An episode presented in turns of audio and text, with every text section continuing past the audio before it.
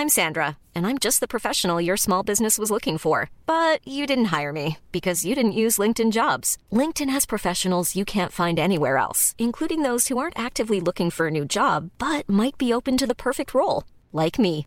In a given month, over 70% of LinkedIn users don't visit other leading job sites. So if you're not looking on LinkedIn, you'll miss out on great candidates like Sandra. Start hiring professionals like a professional. Post your free job on linkedin.com/people today.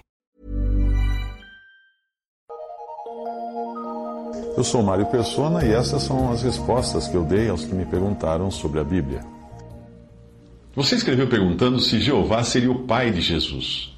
Os diferentes nomes que Deus assume na Bíblia podem nos confundir. Em algumas situações, Jeová aparece como pai de Jesus, como no Salmo 2. E em outras, o próprio Jesus aparece como Jeová, já que o seu nome significa Jeová, o Salvador, ou Jeová salva. É preciso entender que o nome está associado ao caráter como Deus se apresenta nas diferentes ocasiões.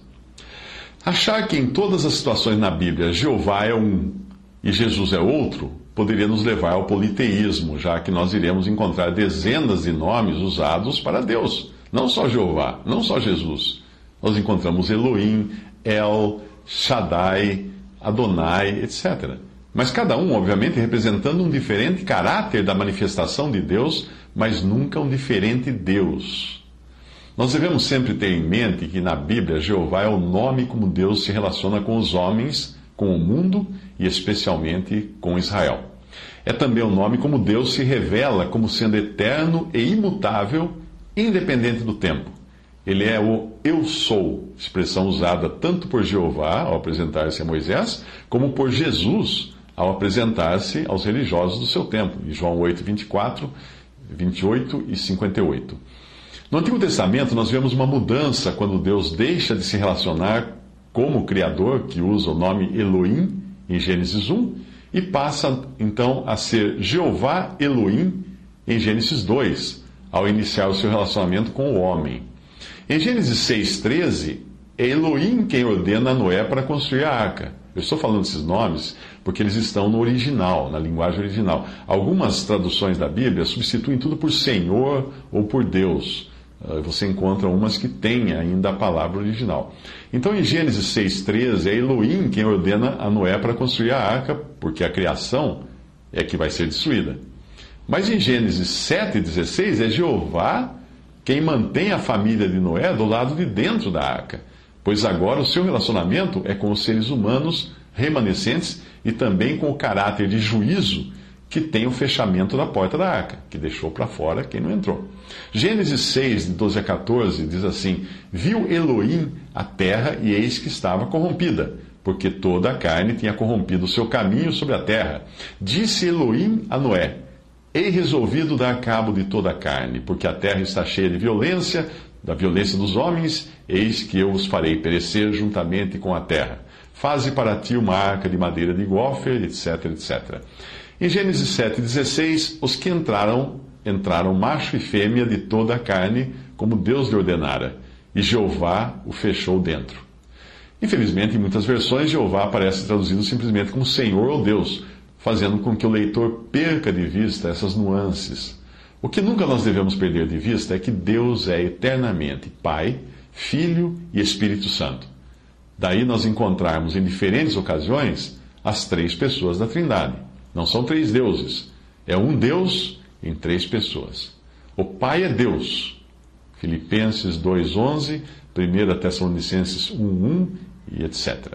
O Senhor Jesus é Deus. Isaías 9:6, Mateus 1:23, João 1:1, Romanos 9:5, Filipenses 2:6, Colossenses 2:9, 1 Timóteo 3:16, Hebreus 1:8, etc.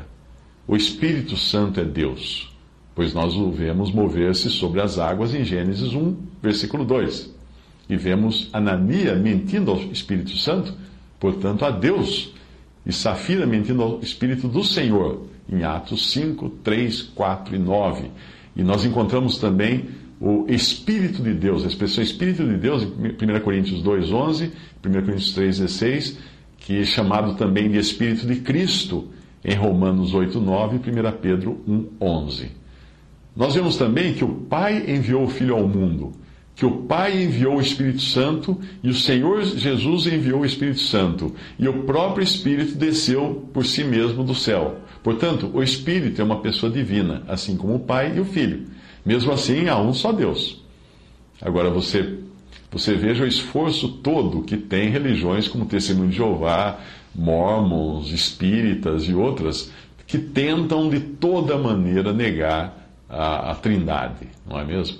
Negar a divindade de, de, Cristo, com tantas passagens, com tantos versículos. Ou seja, o Testemunho de Jeová precisaram alterar a Bíblia, mandar uma, uh, lançar uma versão adulterada da versão King James inglesa porque ela é a versão King James inglesa, só foi modificada, não foi feita dos originais, nada, é a versão King James, para tentar de todas as maneiras eliminar a divindade de Cristo. Que pecado terrível, que responsabilidade grande essas pessoas terão que responder diante de Deus. Mas voltando à questão do nome de Jeová, no Salmo 2, Jesus é apresentado como filho de Jeová. Salmo 2, versículos 6 a 12. Eu, porém, tenho estabelecido o meu rei em Sião, meu santo monte. Falarei acerca do decreto. Jeová disse-me: Tu és meu filho, eu hoje te gerei. Pede-me que te darei as nações por tua herança e as extremidades da terra por tua possessão.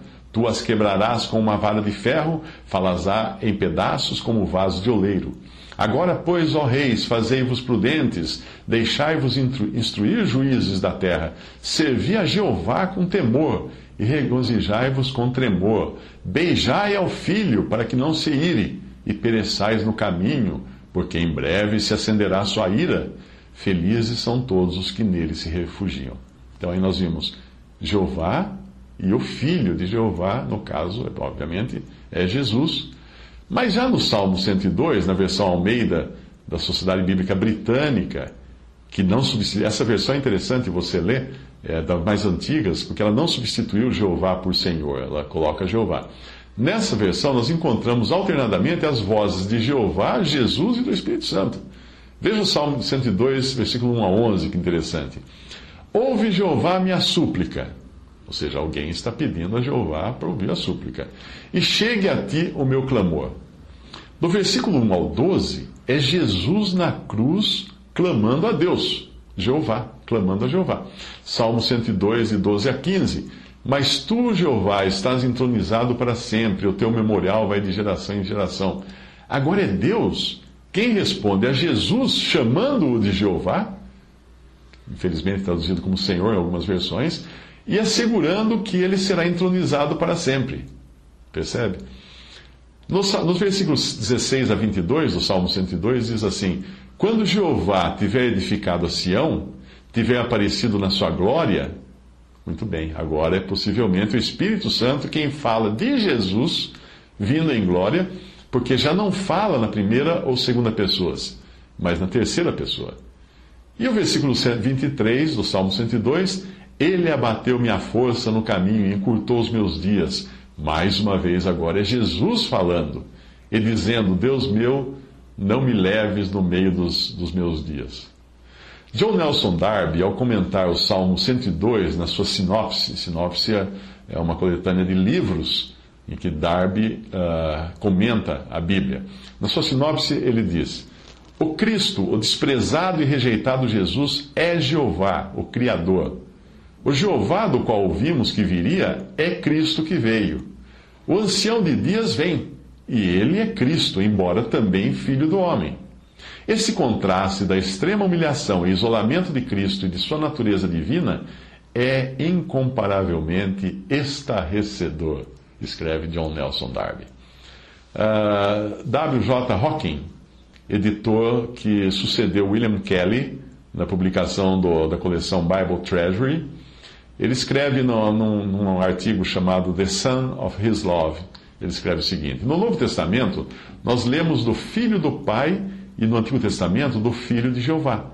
O Pai é o nome divino associado com o amor de Deus demonstrado em sua família. E Jeová é o nome associado ao governo de Deus no, do mundo por meio da nação de Israel. Até aí, eh, W.J. Hawking. John Nelson Darby complementa num, no artigo The Hopes of the Church of God, explicando assim: uma mesma pessoa pode ser rei de um país e pai de uma família. E essa é a diferença entre o modo de agir de Deus para conosco e para com os judeus. Para com a igreja, Deus é apresentado no caráter do Pai. Para com os judeus, ele é apresentado no caráter de Jeová, o Rei. A sua fidelidade, imutabilidade, poder excelso, governo de toda a terra, tudo isso é revelado no seu relacionamento para com Israel. É deste modo que a história do seu povo nos apresenta o caráter de Jeová. John Nelson Darby até aí. Deus aparece manifestado em diferentes nomes ao longo da Bíblia. Nós precisamos entender em que caráter cada nome é manifestado. Por isso nós encontramos Jesus como Jeová e também Jeová como Pai, embora não Jesus como Pai, nunca. Pois Jesus, porque nós encontramos Jeová como Pai, porque Jeová é o nome divino no seu caráter de tratamento com Israel e com o mundo.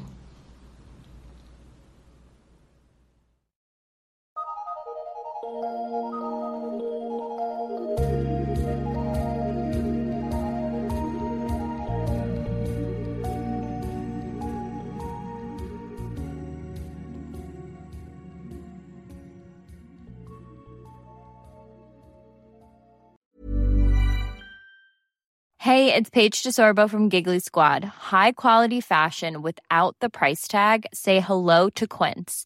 I'm snagging high-end essentials like cozy cashmere sweaters, sleek leather jackets, fine jewelry, and so much more. With Quince being 50 to 80% less than similar brands.